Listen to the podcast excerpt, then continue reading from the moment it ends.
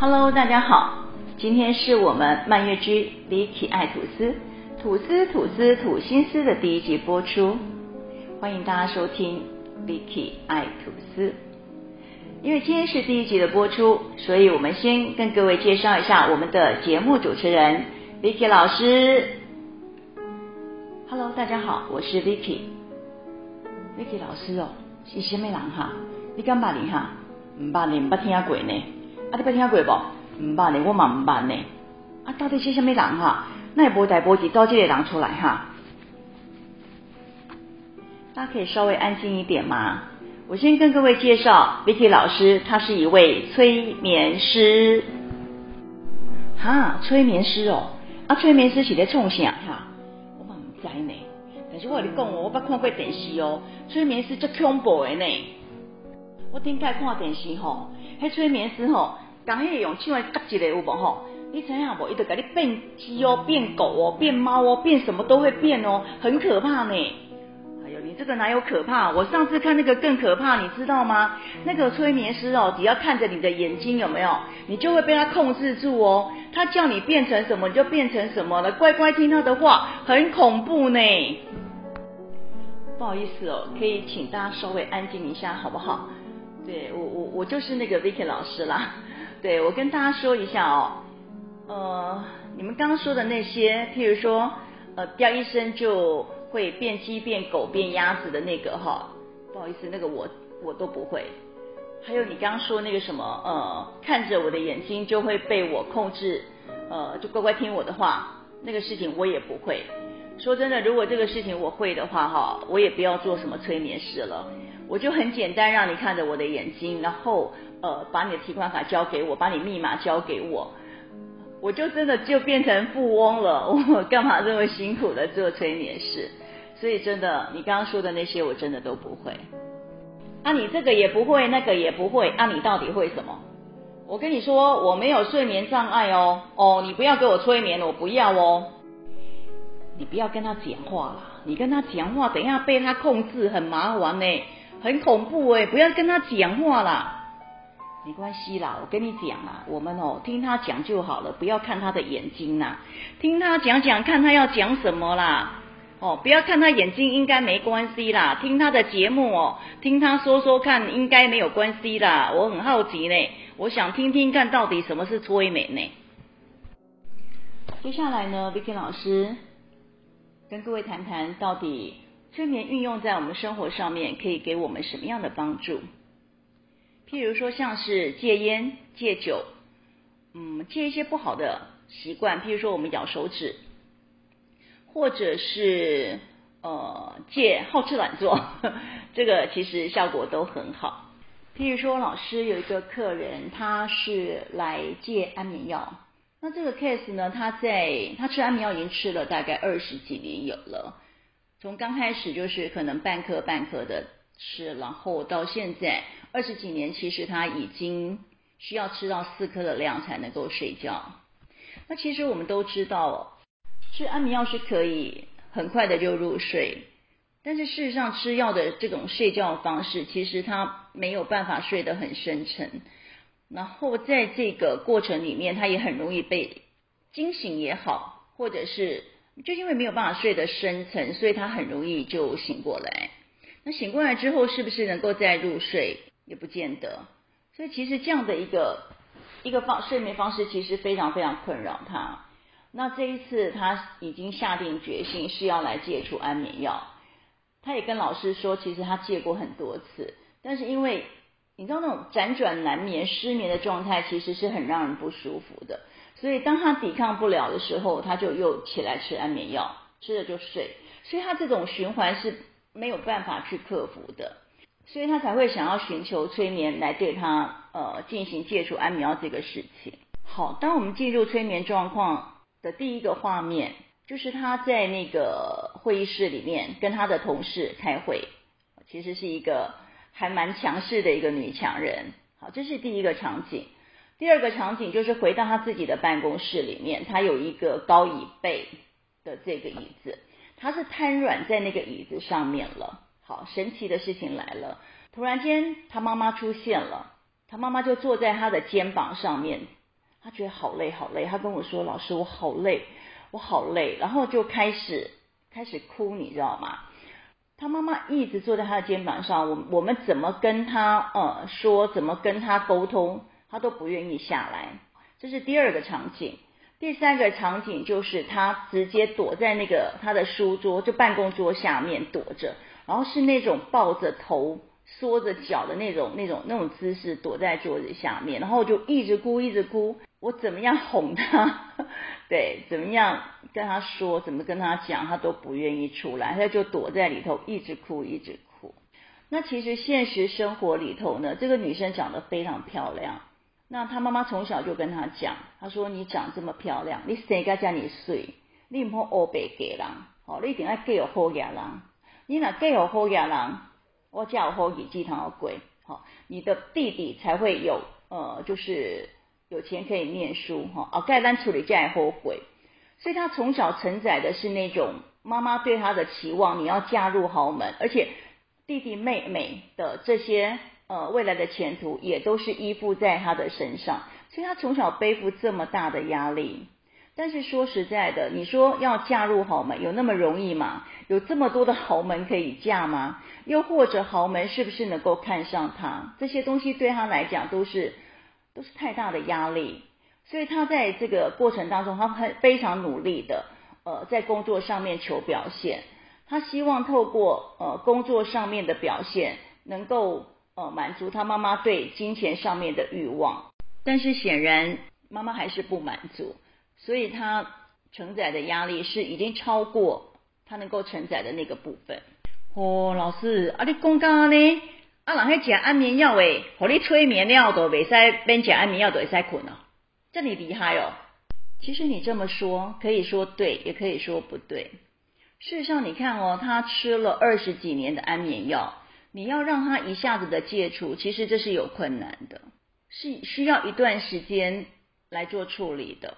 所以这个部分，个案本身他也要有耐心，而且戒安眠药这种方式，他也不能够一下就断，他也必须要慢慢的半颗半颗的去减它，慢慢减。对，一下子戒掉他也没有办法。所以你看哦，他花了二十年的时间累积到四颗的量，他要再把这个。半颗半颗慢慢的减回去，他可能需要花一段长时间，所以这个部分，第一个个案必须下定决心，第二个他必须要能够有耐心。哦，老师你安尼讲我都了解了，啊，像你安尼讲吼，催眠各位当做虾米哈？尤其是在这个心灵疗愈的这个区块，透过催眠的技术是可以有很大很大的帮助。我们常听人家说哦。生孩子的痛是最痛的，但事实上，老师觉得心理上的痛可能比生孩子的痛更痛。当然，或许你你不认同了，或许你现在正在骂我都没有关系。我为什么这么说呢？是因为我觉得，好，生孩子真的很痛，我认同。但是生孩子的痛，你可以透过。打止痛针，你可以吞两颗普拿疼，它可以减缓疏解。但是你心灵上的痛，它没有普拿疼可以吃。心灵上的痛，你除了靠他自己一点一滴的去消化，经过时间去淡化，它没有别的方法。吞再多的普拿疼都没有用的。那讲到心灵的伤痛，老师认为。情伤的痛是所有心灵里面的痛最痛的。情伤这种这种情绪哦，你没有痛过的人，你真的不会懂。我们常会听到人家在劝人家说：“啊，你不要想他就好了哦，你忙一点，不要去想，然后你赶快交一个男朋友，下一个会更好。”就是你讲这些东西，其实对那个情伤的个案本身，它其实没有帮助的。这种东西。我不知道，我每次听到这种话，我都会，我都会觉得你没有被伤过，所以你会讲这样的话。情商那种痛哦，如果你痛过，你你你会知道我在讲什么。那种心里面有没有那种无来由的酸楚，然后你你你无来由的你就想掉眼泪，一阵阵那种心理上那种滋滋滋滋那种那种叫叫做心痛，那真的才叫做心痛的感觉。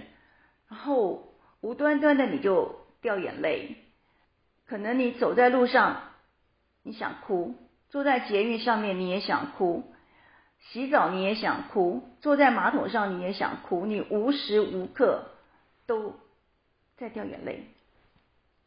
我曾经看过，呃，在电视上看过一个有名的人，然后我们讲他是谁了哦。他曾经也分享过，就是他在情商的那个那个阶段，他就是不断的哭。然后有一次他在做 presentation，他说不夸张哎，他正好在做简报做到一半的时候，他竟然大哭，就在那个那个会议的现场。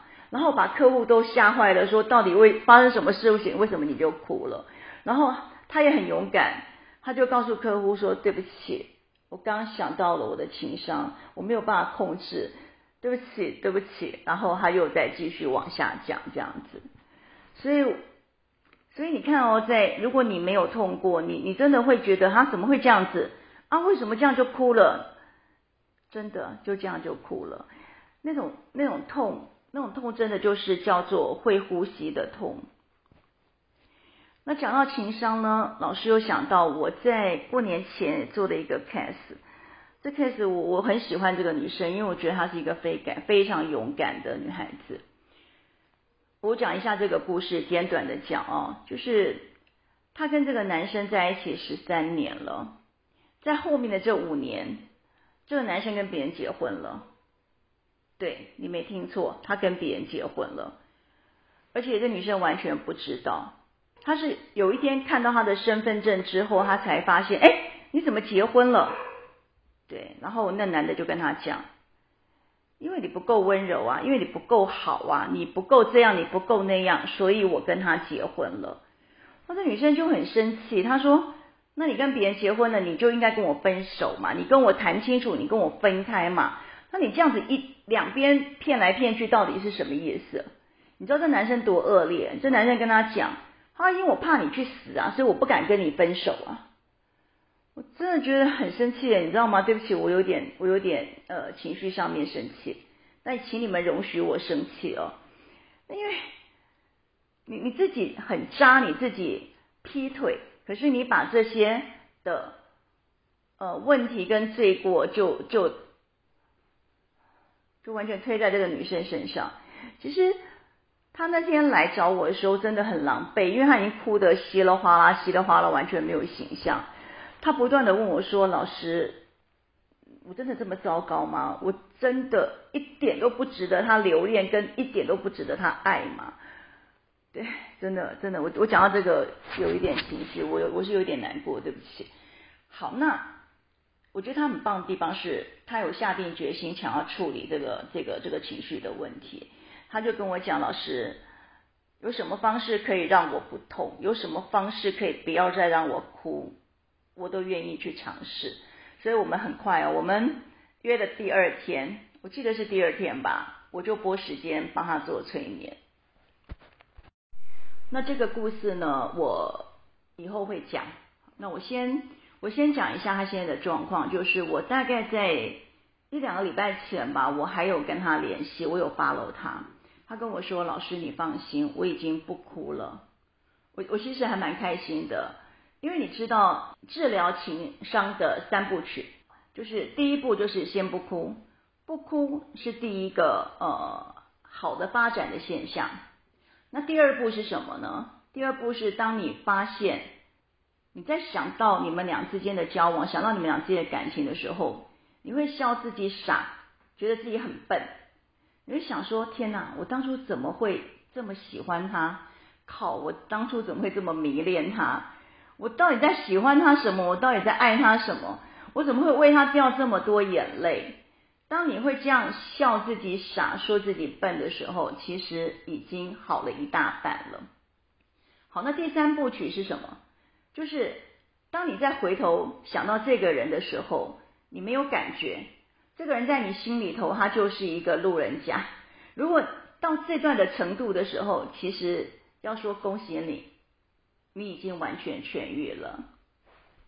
当然啦，心灵上的问题哦，跟这个伤痛的部分，不是只有情伤一种。譬如说，像是妈妈跟女儿，啊，婆媳关系、夫妻关系，其实台湾人很奇怪哦。其实妈妈跟女儿都很爱彼此，可是不晓得为什么，就是会像火药库一样，讲不到两句话就会爆点，就一定要吼来吼去，吼过来吼过去。其实吼完之后，或许在那个心理的层面其实是后悔的，但是又不知道怎么样去跟对方撒娇，或者是不知道怎么样去伸出的那个爱的手。不晓得，这好像就是那个台湾人的这个呃母女相处的一个模式的一个很大的瓶颈啊。那刚刚还有提到的就是夫妻的关系，有婆媳关系。甚至于在同事之间同侪的关系，这些的问题，这些的麻烦，都可以透过催眠的技技术，我们透过回溯也好，透过一些呃方式，都可以来帮助。OK，那接下来我想要聊聊为什么我会想要做 Podcast。其实我起心动念哦，就是想要把我的催眠个案的故事。跟大家做分享，这些故事的背后其实有很多是有很值得被探讨的议题，所以在未来的节目里面，老师会分享我所做的呃，不管是心灵在咨询方面，或者是在催眠方面的这个个案，我用说故事的方式来呈现个案的状况。当然，老师必须要说，在广播节目的这个区块，老师是一个素人，我没有很好的录音设备，我也没有团队。说真的，我一只手机就来了，很大胆吧？那我讲这一段是，我知道我还有很多进步的空间，我也知道我没有讲得很好，但我想我会越做越好。同时，我也希望你们多给我意见，也给我鼓励，多给我掌声。我会越讲越好，越讲越进步。如果你也喜欢听故事，如果你也喜欢听 Vicky 老师说故事，欢迎你 follow 我 Podcast 的节目，欢迎你 follow 我们 Vicky 爱吐司。记得帮老师按赞、订阅、加分享。